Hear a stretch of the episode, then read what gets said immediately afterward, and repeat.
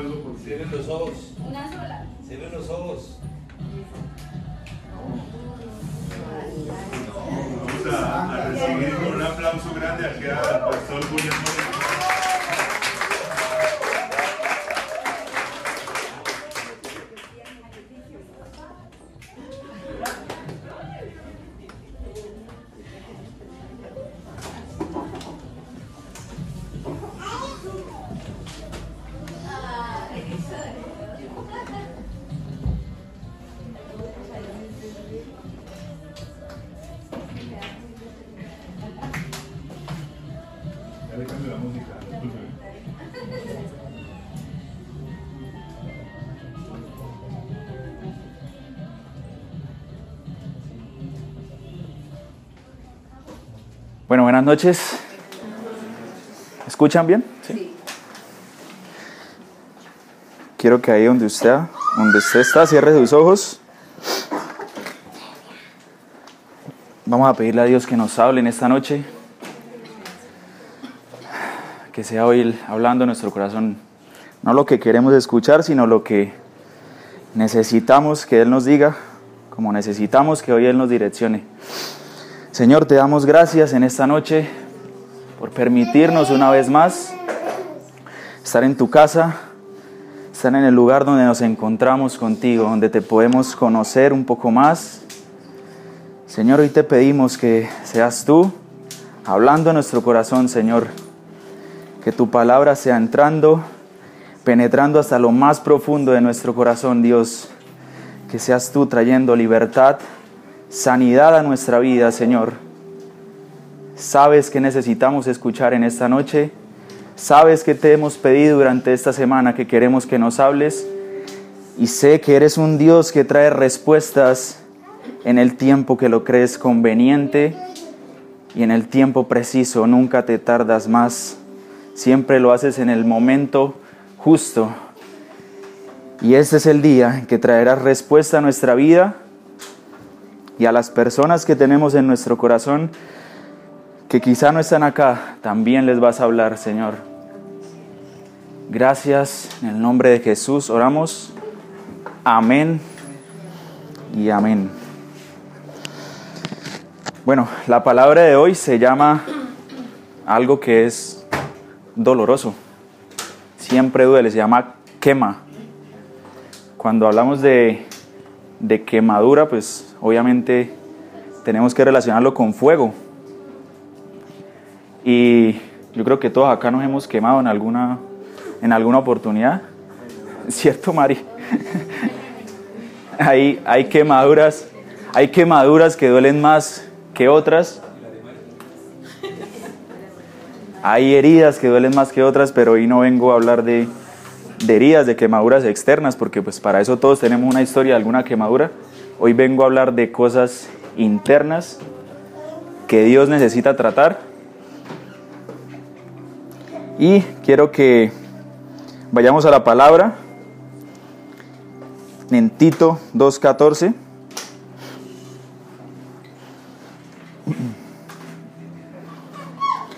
tema de que quiero hablar es no de quemaduras tanto, sino de...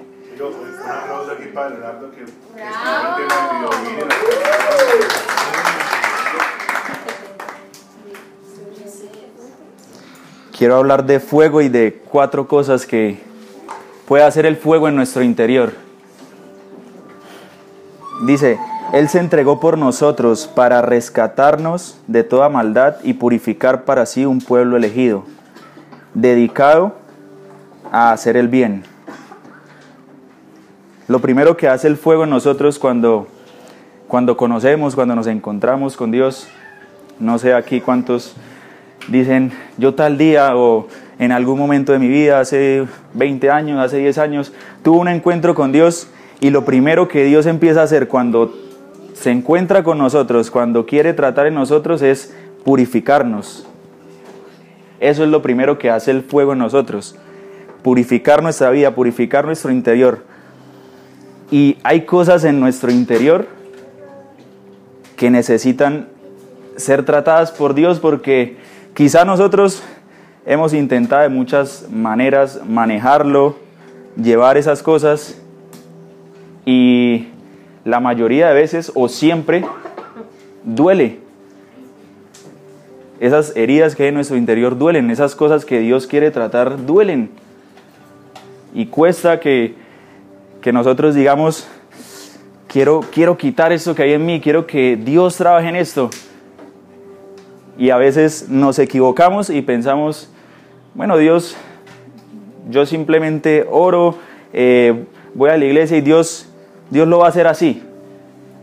Dios en una semana, Dios en unos días me va a sacar de esto, va a trabajar en esta situación, va a trabajar esto en mí que necesito que, que Él trate.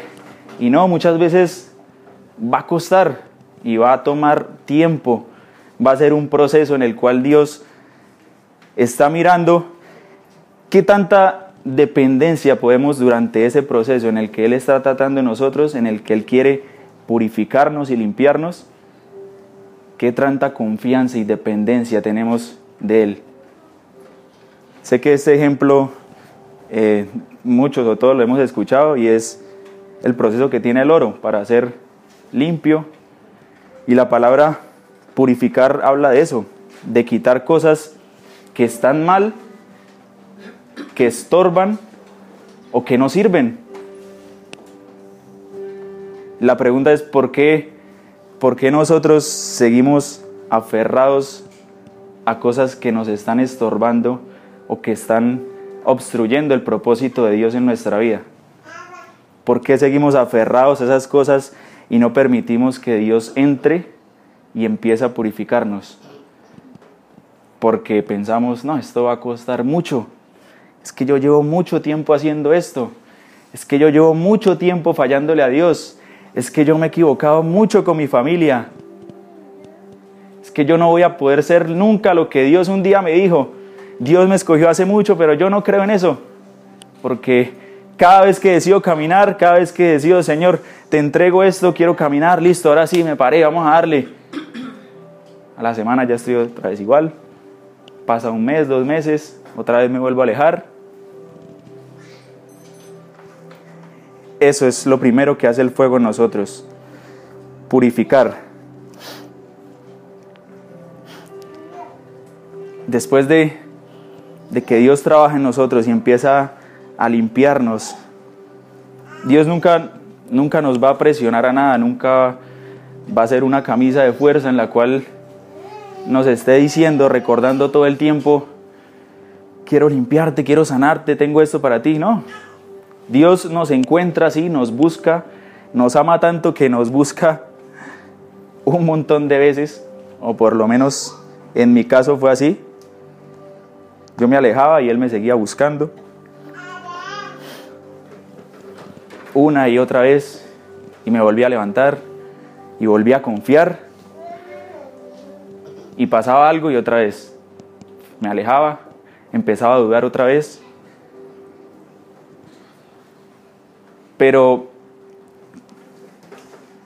yo creo que llega un momento especial y es una oportunidad o algo en especial que Dios permite en nuestra vida donde ese encuentro que tenemos con Él no vuelve a ser nunca como los anteriores.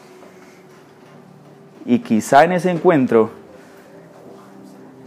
es cuando Dios nos está diciendo, esto que estás haciendo, de la manera en la que estás viviendo, no es como quiero que vivas. Ya no quiero tenerte más lejos, te escogí, te llamé, te he llamado muchas veces. Quiero que estés acá conmigo, cerquita, aunque no entiendas, aunque este proceso sea duro, aunque no entiendas por qué tú conoces horas y tu familia quizá no. Tu familia quizá toda está alejada, ninguna conoce. Donde muchas veces nos preguntamos, ¿por qué tiene que ser tan difícil? Si, si conocí a Dios, ¿por qué todo tiene que ponerse tan duro después de eso? Y yo sé que todos acá hemos escuchado a alguien que dice eso, yo conocí a Dios o, tomé una decisión tan importante como, como bautizarme, por ejemplo, y todo se me volteó, todo se me puso en modo leyenda, dirían por ahí. Porque a veces, o a veces no, estoy seguro que el plan del enemigo no es tanto destruirnos, acabarnos, matarnos, sino inicialmente, después de que Él se da cuenta que nuestro corazón empieza, como dice la canción, de que Jesús empieza a traer nuestro corazón hacia Él, su misión principal en nosotros es alejarnos. Y empieza a recordarnos nuestro pasado, las cosas que hicimos mal, las heridas que, que tenemos. Y por eso el fuego no solamente purifica, después de que purifica, lo que hace es que empieza a sanar. Jeremías 33, 6 dice, sin embargo, les daré salud y los curaré, los sanaré y haré que disfruten de abundante paz y seguridad.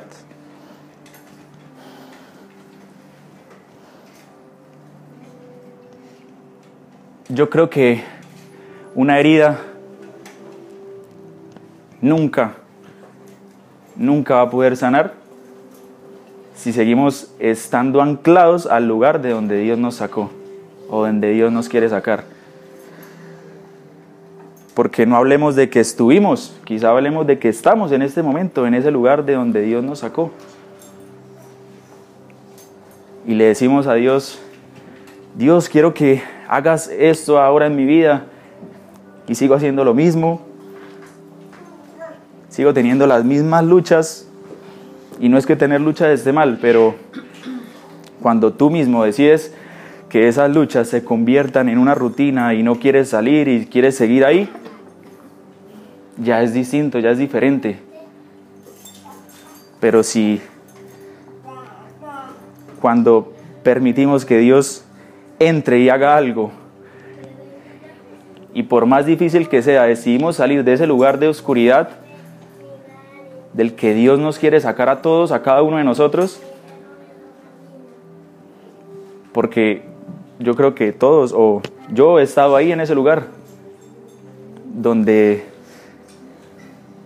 donde incluso no necesariamente uno está mal, estaba, yo estaba sintiéndome cómodo donde estaba, pero toda mi vida estaba sin Dios. Y la palabra dice que separados de Él nada podemos hacer. Entonces, si, si estás en ese lugar de oscuridad, Dios quiere empezar a hacer algo.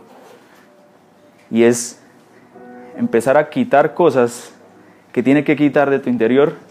Tú sabes qué cosas, todos sabemos qué cosas Dios tiene que trabajar y no nos vayamos de pronto tan lejos o pensemos que son problemas sexuales, que son robo, que son que yo mate a alguien. A veces puede empezar con algo como sencillo como nuestro carácter,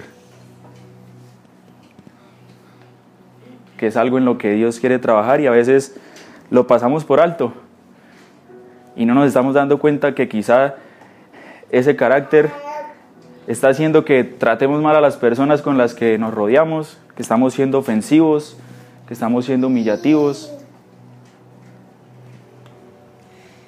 que respondemos mal, que estamos llenos de ira.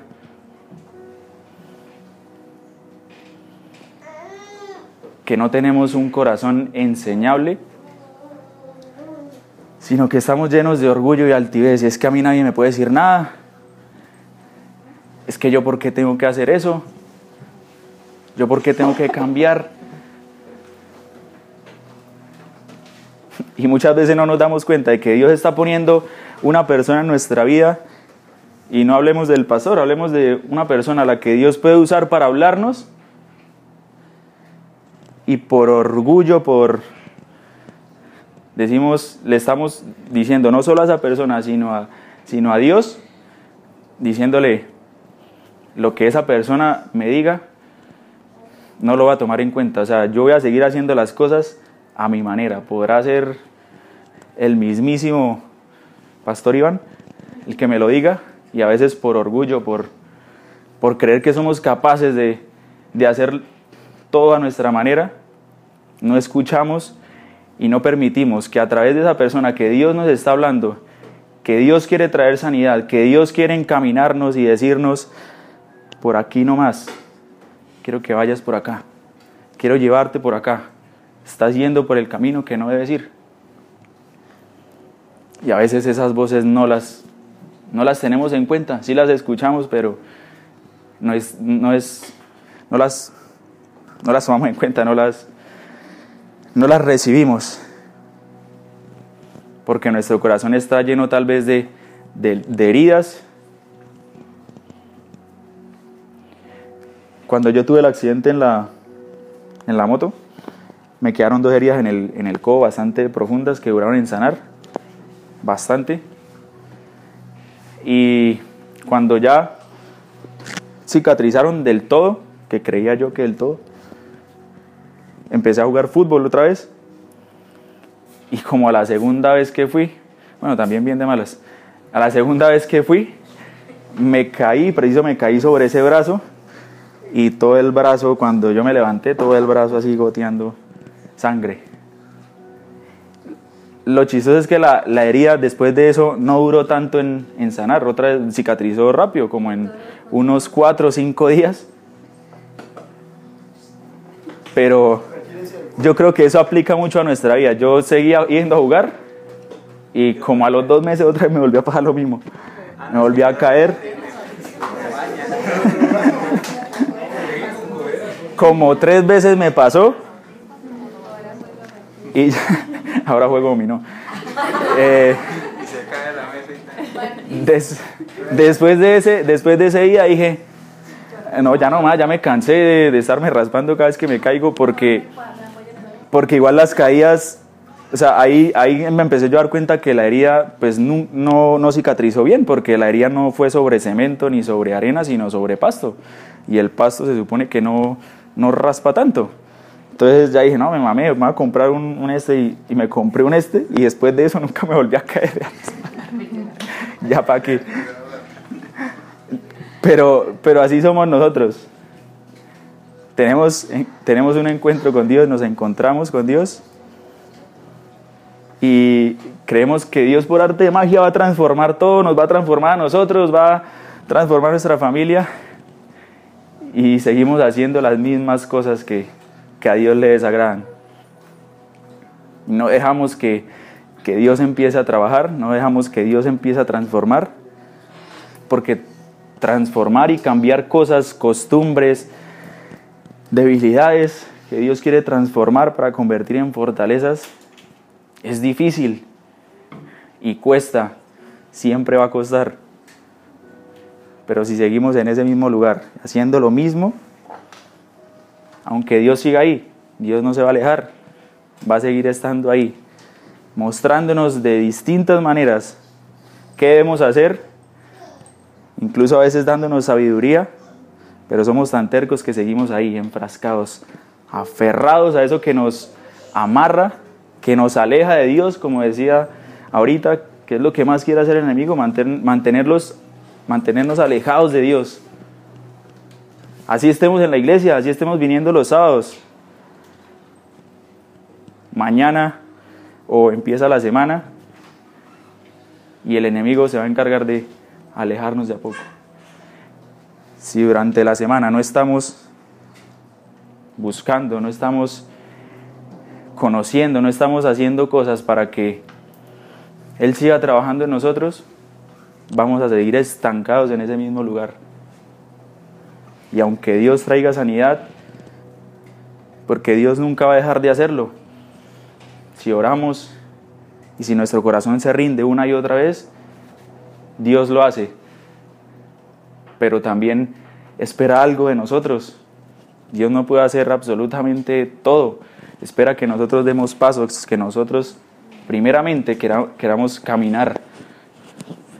Dios no puede purificar algo si nuestro corazón no está dispuesto a que lo haga. El tercer, la tercera cosa que hace el fuego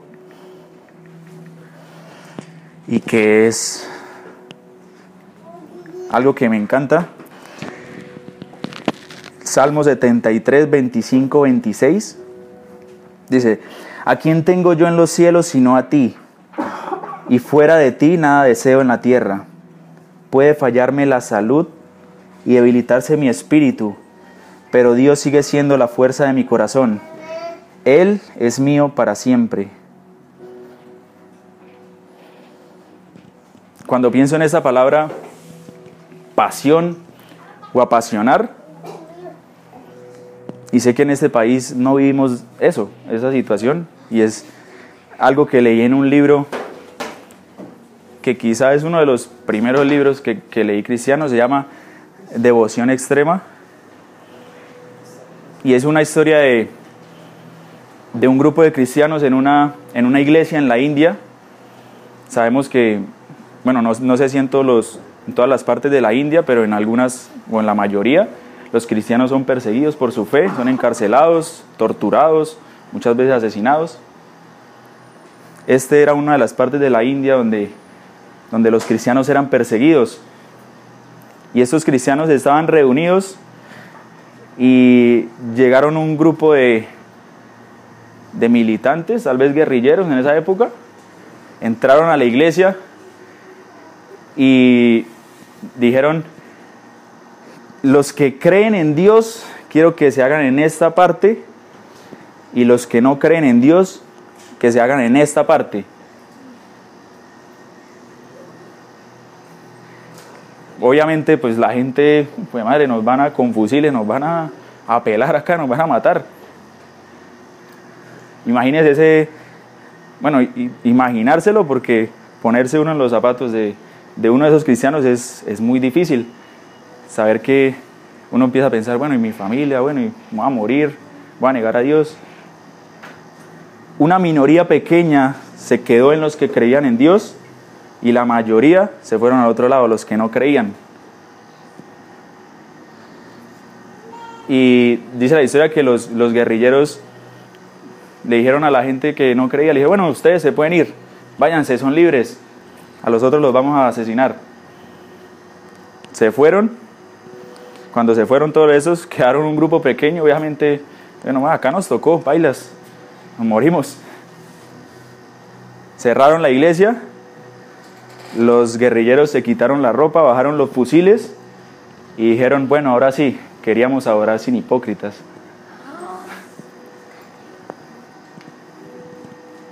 Y, suena como, como, uff, sí, pero yo creo que si estuviéramos en esa situación, no. Pensaríamos en muchas otras cosas, menos en quedarnos ahí y decir, Señor, estoy dispuesto a morir si me toca. Porque decirlo es muy fácil, pero estar en esa situación, creo yo que, que tiene que haber una, una pasión en el corazón tan fuerte en esas personas que, lo, que los haga pensar lo terrenal, mi familia, mis hijos. Y esto, y esto es, es muy duro decirlo, pero no es tan importante como la eternidad que me espera con Jesús. Así que lo que, lo que estemos pasando ahorita, lo que estemos atravesando ahorita, lo que a veces llega a nuestra vida que decimos, estoy mamado, ya no puedo más con esto, ya no puedo lidiar, ya no tengo más fuerzas. Señor, necesito que hagas algo. Yo creo que Dios muchas veces está diciendo, tranquilo, aquí estoy. Aunque dudes, aunque no me veas, aunque no me sientas, muchas veces queremos sentir y que Dios esté ahí, llorar y todo. Y a veces Dios no hace eso. Pero de alguna otra manera, Dios es muy creativo y nos revela y nos muestra cómo sigue estando ahí para nosotros. Pero si no estamos dispuestos a dejarnos encontrar, a que Él empiece a purificar, a quitar de nuestra vida lo que tiene que quitar aunque duela, está doliendo y duele y duele mucho, Señor. Ya no soy capaz con este proceso. Pero después de eso Dios empieza a sanar. Dios empieza a restaurar lo que estaba mal. Y quizá no va a llegar un punto después de purificar y sanar en que vamos a estar completamente bien, completamente perfectos, completamente plenos, porque aquí nadie, o bueno, que yo sepa, no, ¿no? Ninguno es perfecto, ninguno es santo. Y si no, pues ahorita me tomo una foto con él. Todos tenemos errores, todos a diario nos equivocamos. Y Dios no espera que seamos perfectos. Dios entiende perfectamente cómo somos. Dios entiende nuestro temperamento. Dios entiende nuestros arranques de rabia, de ira. Dios entiende nuestras debilidades. Pero a veces lo que nos dice no es para señalarnos, para recordarnos lo malos que somos y que Él es santo, sino simplemente quiere recordarnos que Él está ahí y que quiere, quiere que estemos cerca, porque Él sabe que si estamos cerca, independientemente de lo que hagamos, de lo que vivamos, y eso no quiere decir que entonces no hagamos lo que sea, no. Pero Él entiende que independientemente de la manera en la que podamos vivir, si lo buscamos y si lo conocemos, primero vamos a empezar a enamorarnos porque para permanecer en alguien, para conocer a alguien hay que permanecer. Y eso es lo que más cuesta. Permanecer en Dios es lo, es lo más difícil. Después de que Dios sana, después de que Dios hace lo que tiene que hacer en nosotros, permanecer ahí firme es la verdadera prueba del cristiano. Como decía, como decía ahorita, cuando decidimos tomar esa decisión, ese paso de bautizarnos o de conocer a Dios, de decir, Señor, te entrego mi vida, ahí es cuando más empiezan a venir cosas alejarnos de Dios. Y ahí es cuando nosotros, como sus hijos, debemos empezar a buscar herramientas que nos mantengan cerca. La iglesia, esta casa es una de ellas. Rodearnos de personas que nos edifiquen, que nos alimenten. Nos alimenten no de las arepas de ahorita, que nos alimenten espiritualmente.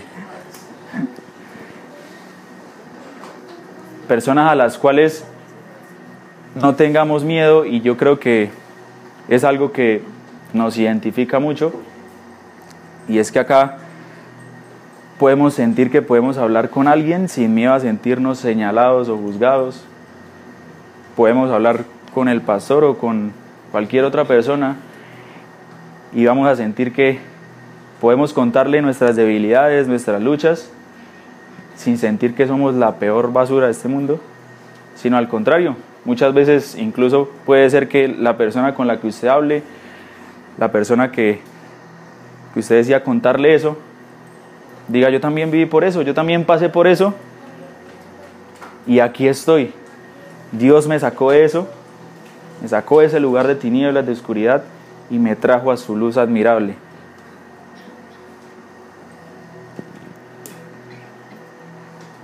Pero no es suficiente solamente con venir los sábados el resto de la semana, es cuando se hace difícil estar cerca de Dios, porque todos acá tenemos ocupaciones, todos trabajamos, todos hacemos un montón de cosas que están bien, pero que muchas veces nos distraen, muchas veces nos quitan el tiempo que necesitamos para estar con Él y para que muchas veces la semana no se vuelva una tortura ¿No han sentido a veces que cuando están lejos de Dios no se sienten emocionalmente bien? Las cosas empiezan a salir mal, pero uno ya no tiene esa paz y esa seguridad de que, de que la cosa va a mejorar, sino que uno dice, no, ahora sí me llevó el que me trajo.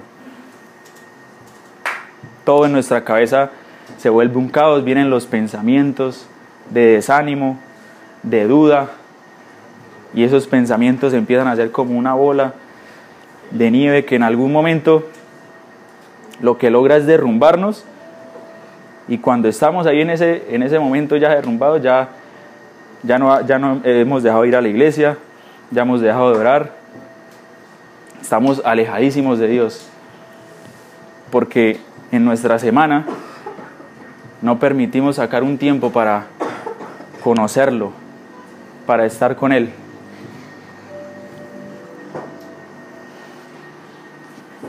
Por eso, lo más importante que, que puede hacer Dios en nuestra vida, aparte de todo lo que ya mencioné, que es purificarnos, sanarnos y apasionarnos por Él, esas, diez, esas tres cosas le corresponden a Dios. Pero la última que es tan importante, cómo vamos a alimentar esa, esa llama que, que Dios encendió en nuestro corazón. O si quizás usted dice, no, hace mucho Dios lo hizo y hoy no me siento así, hoy no me siento apasionado, hoy siento, hoy siento que Dios tiene que quitar muchas cosas de mí, que Dios me tiene que sanar de muchas cosas y eso está bien. Dios no quiere aquí que tengamos máscaras, que aparentemos algo que, que no estamos siendo. Dios quiere que nuestro corazón sea tan honesto y tan sincero que si estamos o en la situación que estemos en este momento podamos decirle, Señor, me está pasando esto, tengo problemas con la pornografía, tengo problemas con la sexualidad, tengo problemas en mi casa, estoy tratando mal a mis papás, estoy tratando mal a mi hermano. Quiero ser honesto y sincero contigo para que empieces a quitar eso de mi vida que no sirva. Y aunque duela, quítalo. Si estamos acá, yo creo que es porque también en nuestro interior o algo de nosotros quiere agradar a Dios.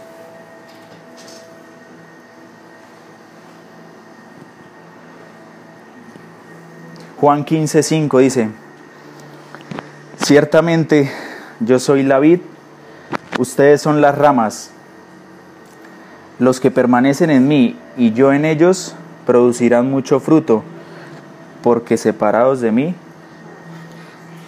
no pueden hacer nada.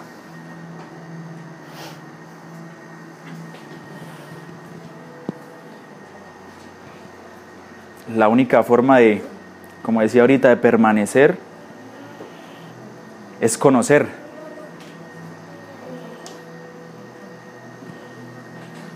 Si no conocemos, si no conocemos a alguien, ¿cómo lo vamos a amar?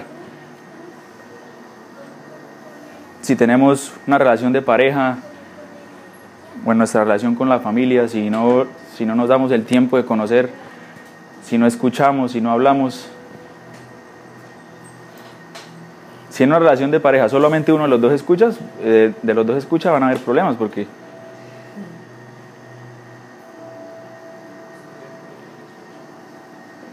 y muchas veces Jairo dice yo soy el que escucha eh, Y muchas veces nosotros lo que hacemos como hijos de Dios es, Dios quiero que me hables. Dios, voy a ir el, voy a ir el sábado y quiero que me hables. Quiero que me bendigas. Quiero que hagas esto. Y, y a veces no nos damos el tiempo de calmarnos y escuchar lo que Dios tiene para decirnos. Que no es solamente acá, estoy totalmente seguro que Dios durante la semana está esperando en nuestra casa, en nuestro apartamento, en ese lugar donde oramos, está esperando todos los días para hablarnos. Él ya nos conoce, pero quiere escuchar nuestra voz todos los días.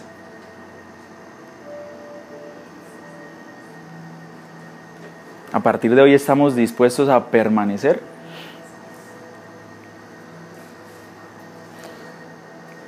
Porque yo digo que una de las, o quizá la oración más peligrosa que uno le puede hacer a Dios, es, y eso ya lo había dicho antes, no sé a quién, eh, Señor, aquí estoy dispuesto, haz conmigo lo que quieras. Y Dios tal vez está allá arriba diciendo, ah, sí, ah, bueno.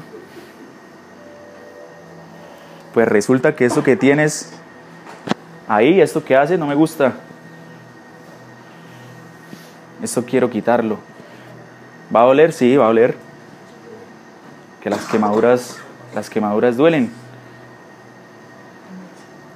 Y eso que tenemos ahí, que Dios quiere sacar, Nunca, jamás Dios lo va a hacer para exponernos, para avergonzarnos, para humillarnos, para señalarlos, señalarnos como quizás sí lo harían las personas, como quizás sí lo haríamos nosotros, porque a veces somos expertos en eso, en mirar lo que, lo que otros tienen y a veces, perdón decirlo así, la basura que tenemos en nuestro interior, no nos damos cuenta de que Dios también quiere sacarla porque como hijos de Dios o como cristianos,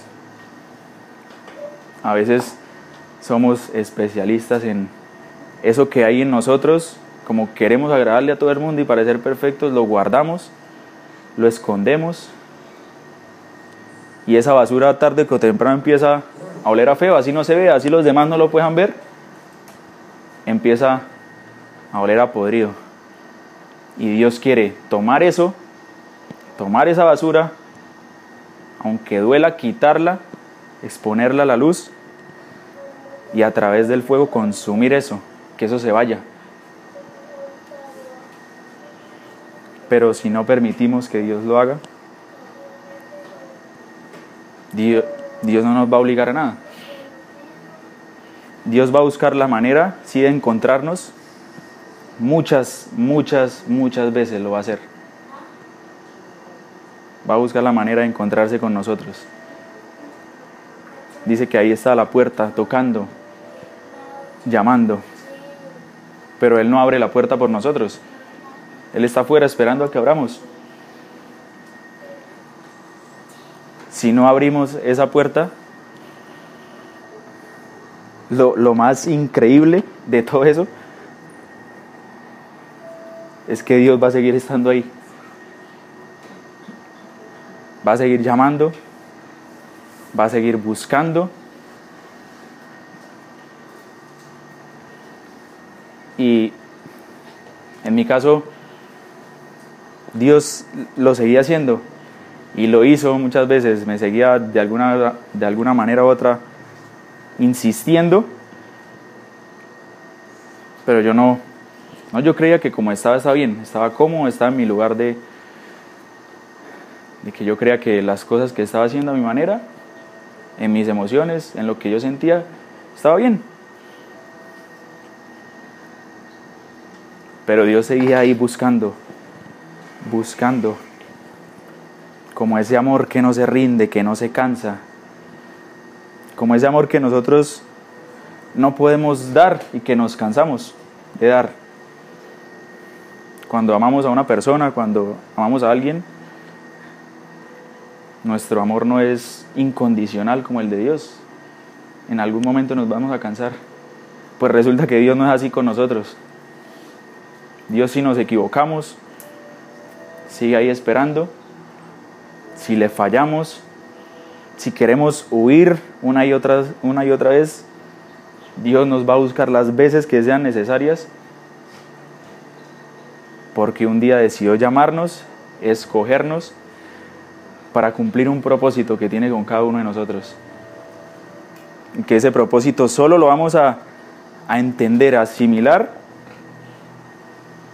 cuando conozcamos al que nos llamó, al que nos escogió. Yo los invito a que a partir de hoy, aunque sea difícil,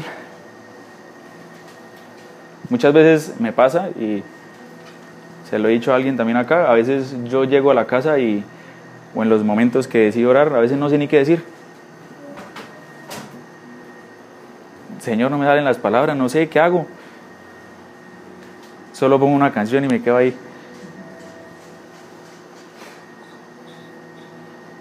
Yo los invito a que hoy dejen que esa, que esa llama que Dios quiere encender en nuestro corazón de buscarlo y de conocerlo, permitan que Él lo haga.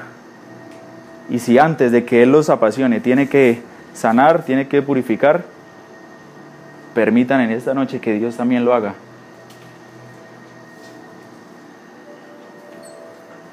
Yo los invito a que se pongan sobre sus pies.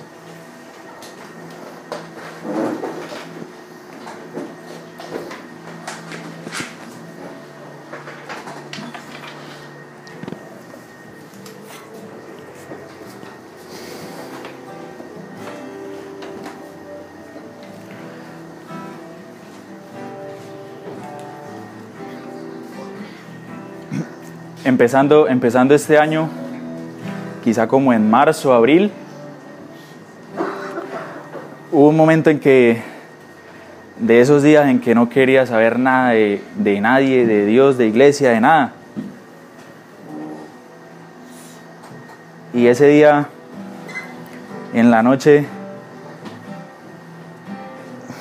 me, me arrodillé a orar y le, y le decía a Dios, como que no entiendo por qué tuve que pasar por tantas cosas, no entiendo por qué me pasó esto, me pasó lo otro. Y era como a modo de reclamo, como reclamándole a Dios por qué tuve que pasar por eso, por qué esto dolió tanto, por qué Él permitió esto. Y les confieso que en el fondo yo esperaba que Dios, la forma de responderme fuera recordándome que yo había tomado malas decisiones, que yo había hecho las cosas mal y que por eso me había pasado lo que me había pasado. Y en ese momento en el que yo estaba agotado de todo y diciéndole a Dios un montón de cosas que no entendía, Dios lo único que me dijo, y yo creo que yo creo que hoy Dios también a alguien acá se lo se lo dice. Dios no está para para decir no hiciste esto mal, te equivocaste, fallaste.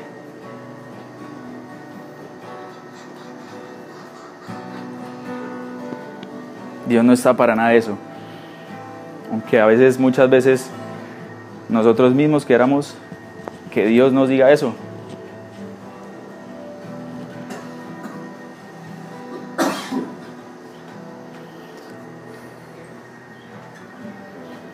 Dios lo único que me dijo ese día, cuando ya no sabía más que decirle, cuando en ese momento tenía un corazón destrozado,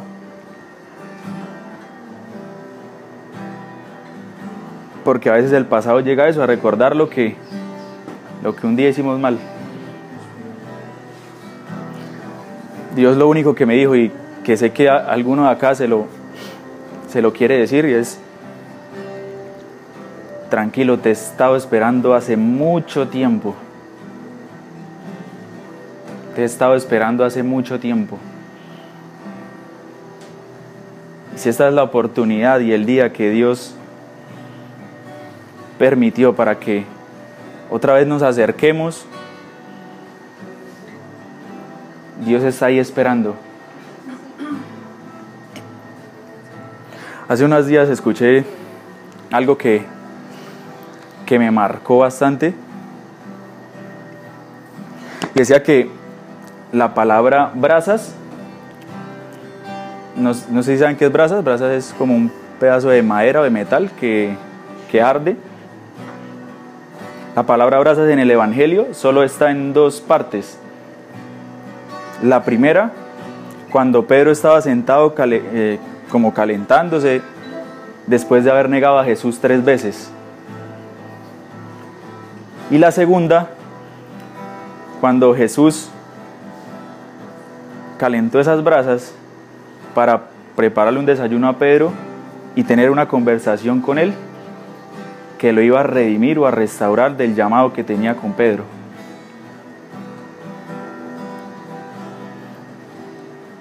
Y decía ahí que lo que trataba de, de, decir Jesús es conectar esos simbolismos de las brasas para decirnos esa situación de, de vergüenza, porque creo yo que esa situación que vivió Pedro quizá fue la más vergonzosa de su vida, donde también me imagino yo que él habrá pensado lo mismo que, que pensó Judas, le fallé al maestro, lo traicioné, lo negué, le había dicho que no lo iba a negar, que iba a ir hasta la muerte con él, y le fallé, me voy a matar. Esa situación de vergüenza Jesús se encargó de convertirla en la situación de o en la historia de mayor testimonio en la vida de Pedro. La situación que estás pasando ahorita, si es tu mayor situación de, de vergüenza, si es el momento más difícil, Jesús está diciendo, eso que estás pasando, quiero convertirlo en tu mayor testimonio.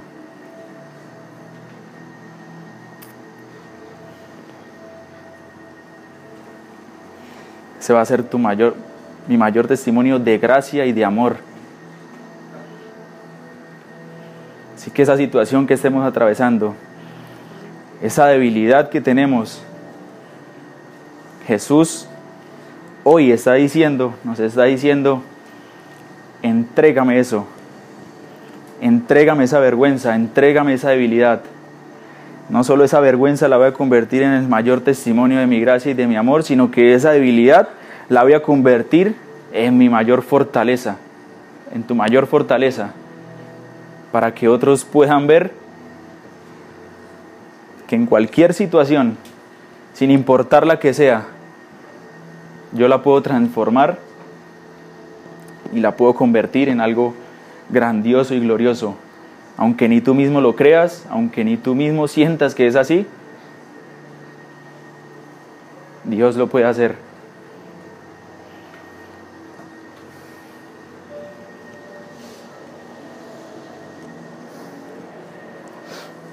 Quiero que ahí donde estás, hables con Él. Él quiere, quiere escucharnos, quiere que, quiere que rindamos nuestro corazón.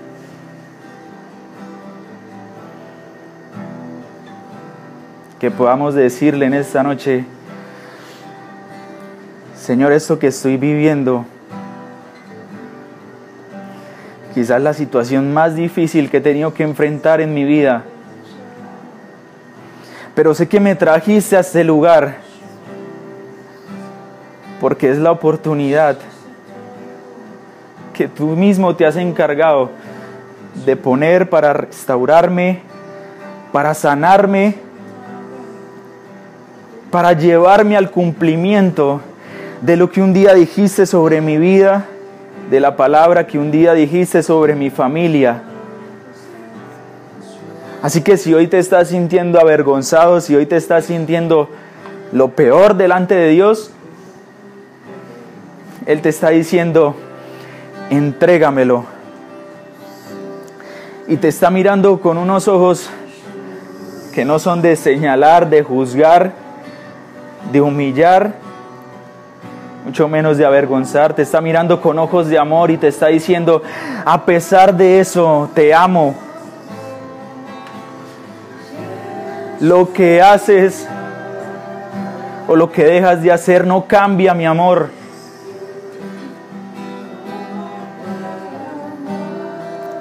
Corre a mis brazos porque te he estado esperando hace mucho tiempo. Y este era el día en que quería encontrarme contigo.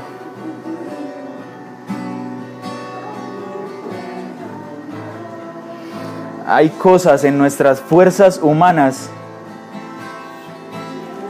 que no vamos a poder hacer, que nos vamos a cansar, nos vamos a debilitar.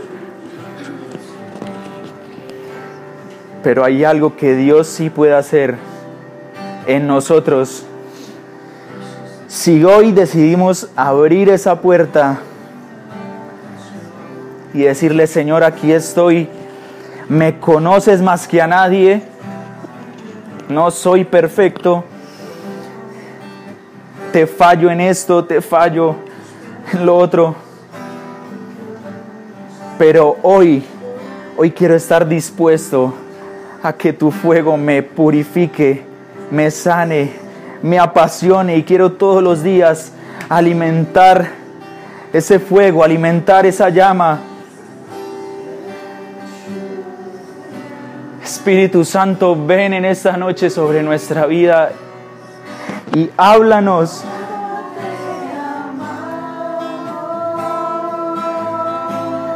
Háblanos en esta noche. Necesitamos que tu voz nos guíe.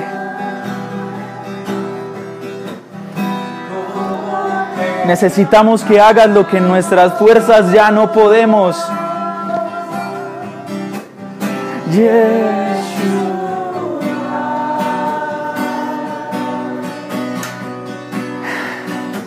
Señor, hoy te decimos como Pedro te dijo, Señor, tú sabes que te amamos. Y no te importó, no te importa nuestra condición, no, no te importa cómo nos encontramos ahora. Hoy te decimos, Señor, te amamos.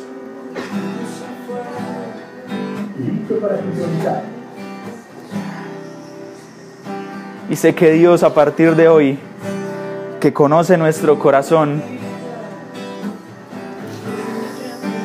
nos va a decir ahora entonces, empieza a caminar conmigo, empieza a esforzarte por agradarme. Ya te diste cuenta que en tus fuerzas no puedes. Déjame que yo te ayudo, déjame que yo voy contigo. Espíritu Santo, camina con nosotros a partir de ahora. Te necesitamos más que a nada.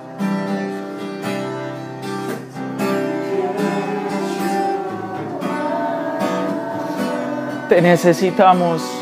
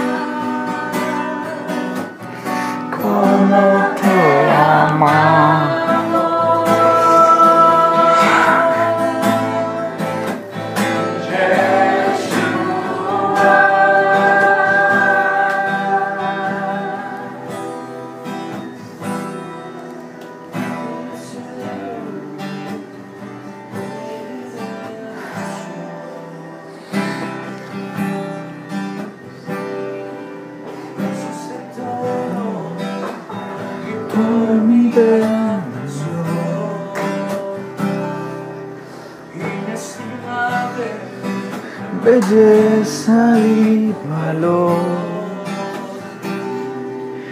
Y a tus pies hoy canto esta canción.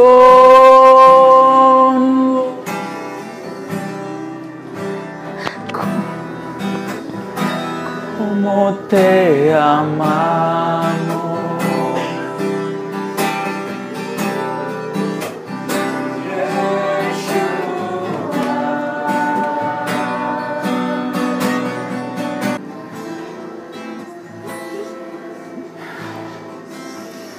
Gracias Señor. Gracias por lo que has hecho en esta noche.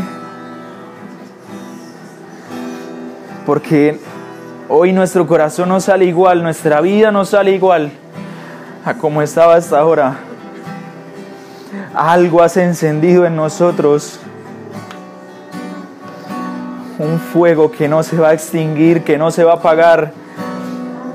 Un fuego que nos vamos a encargar de alimentar todos los días, de buscarte, porque hoy más que nunca necesitamos, necesitamos de ti, necesitamos que hagas algo en nosotros.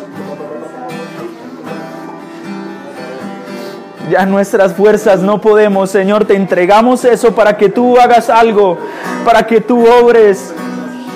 Aquí estamos, Señor. Estamos dispuestos a que hagas lo que quieras con nuestra vida.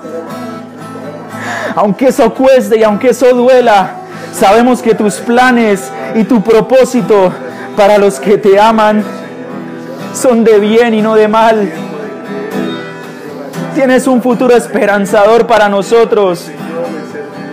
Y lo único que pides es que estemos cerca de ti. Queremos estar cerca, queremos sentir que estás cerca, queremos escucharte. Queremos saber qué es lo que hace latir tu corazón, qué es lo que te agrada. Nos escogiste y nos llamaste hace mucho tiempo, por eso sabemos que tu gracia y tu amor nos seguirán alcanzando todos los días. Un día decidiste llamarnos, encontrarte con nosotros. Y ese llamado permanece firme, permanece intacto. Tú no te equivocas acerca de lo que dices de nosotros.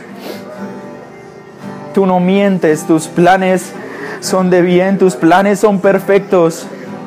Aunque no entendamos este camino, aunque tropecemos y caigamos, tú estás ahí con nosotros para levantarnos una y otra vez y llevarnos al cumplimiento de ese propósito y de esos planes. Lo que un día dijiste sobre nuestra vida lo vas a cumplir. Lo que un día dijiste y prometiste en nuestra familia y en nuestra casa, lo vas a cumplir. Y nada ni nadie podrá impedir, ni siquiera nosotros mismos vamos a poder impedir que eso se cumpla, Señor. Aquí estamos rendidos a tu voluntad.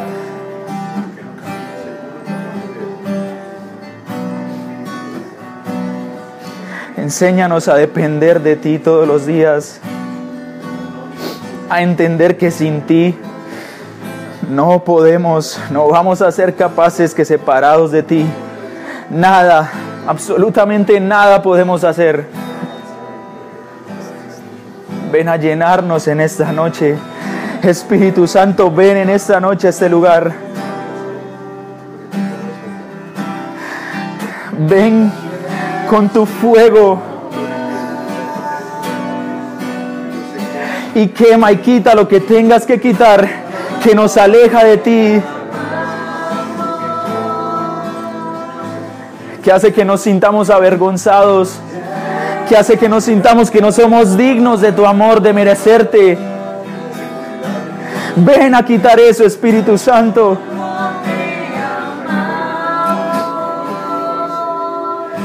Claro que somos merecedores de ti porque somos tus hijos y como tus hijos nos amas con un amor que no se rinde, con un amor inagotable, con un amor que pelea por nosotros.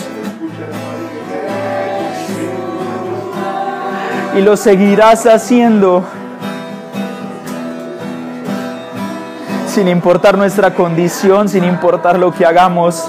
Seguirás peleando por nosotros, luchando por nuestra casa. Gracias Señor.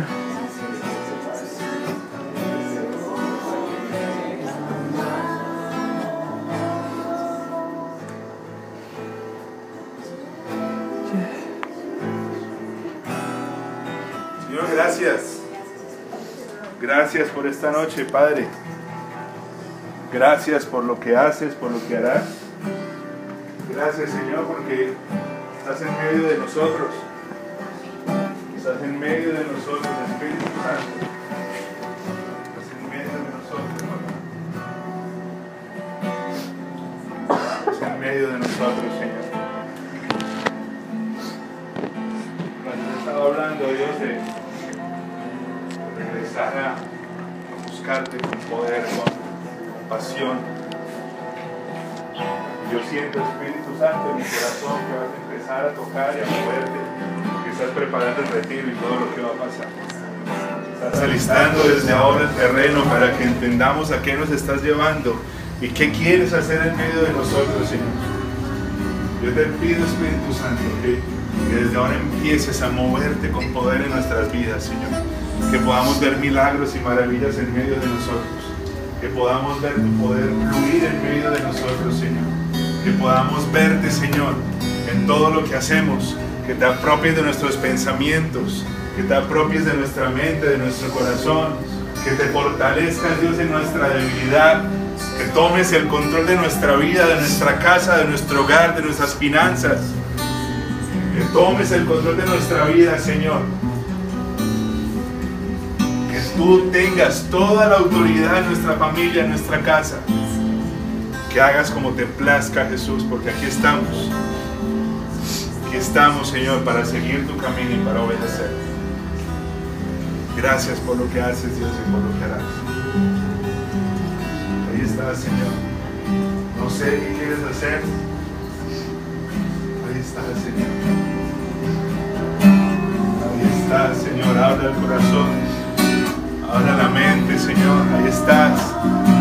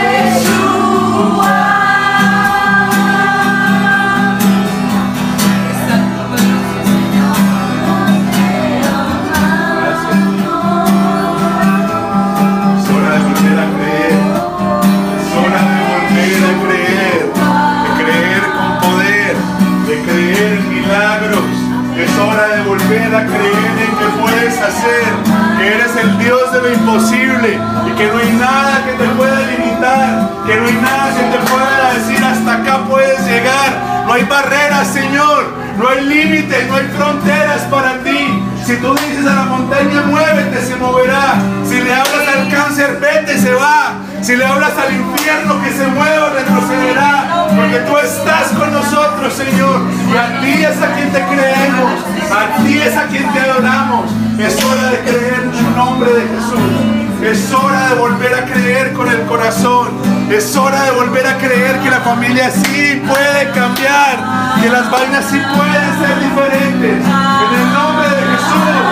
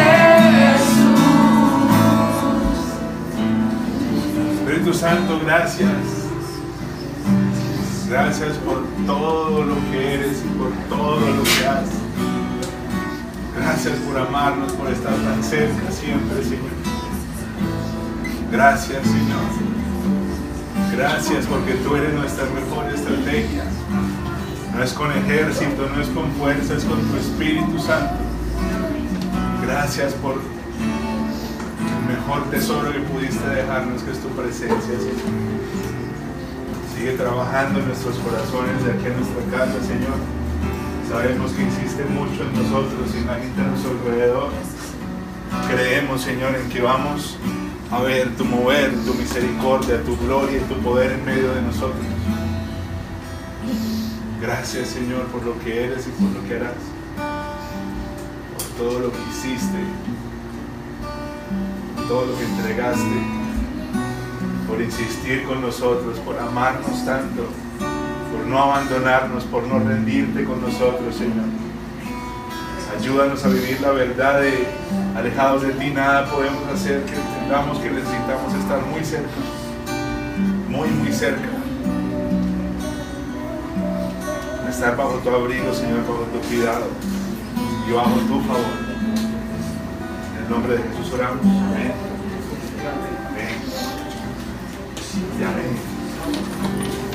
Espero que este mensaje haya sido de bendición. Si tú te conectaste hoy por primera vez a escuchar nuestro mensaje, quiero invitarte a hacer una oración de fe, una oración donde tú decides aceptar a Jesús en tu vida y que de ahora en adelante sea Él quien tome el control. Ahí donde estás, te pido que cierres los ojos y vamos a decir, Señor Jesús, te damos gracias por permitirnos estar aquí en este lugar, gracias por nuestra vida, gracias por permitirme escuchar este mensaje. Yo quiero que a partir de hoy seas tú entrando en mi vida, que seas tú tomando el control. Te entrego, Señor, mi corazón. Te pido que seas tú guiándome, llevándome paso a paso para conocer tu voluntad. Te pido que escribas mi nombre en el libro de la vida, que a partir de hoy inicies un proceso en mi corazón para conocerte y acercarme más a ti. En el nombre de Jesús, amén y amén. Gracias por escuchar nuestro mensaje. Espero que lo puedas compartir con alguien que lo necesite.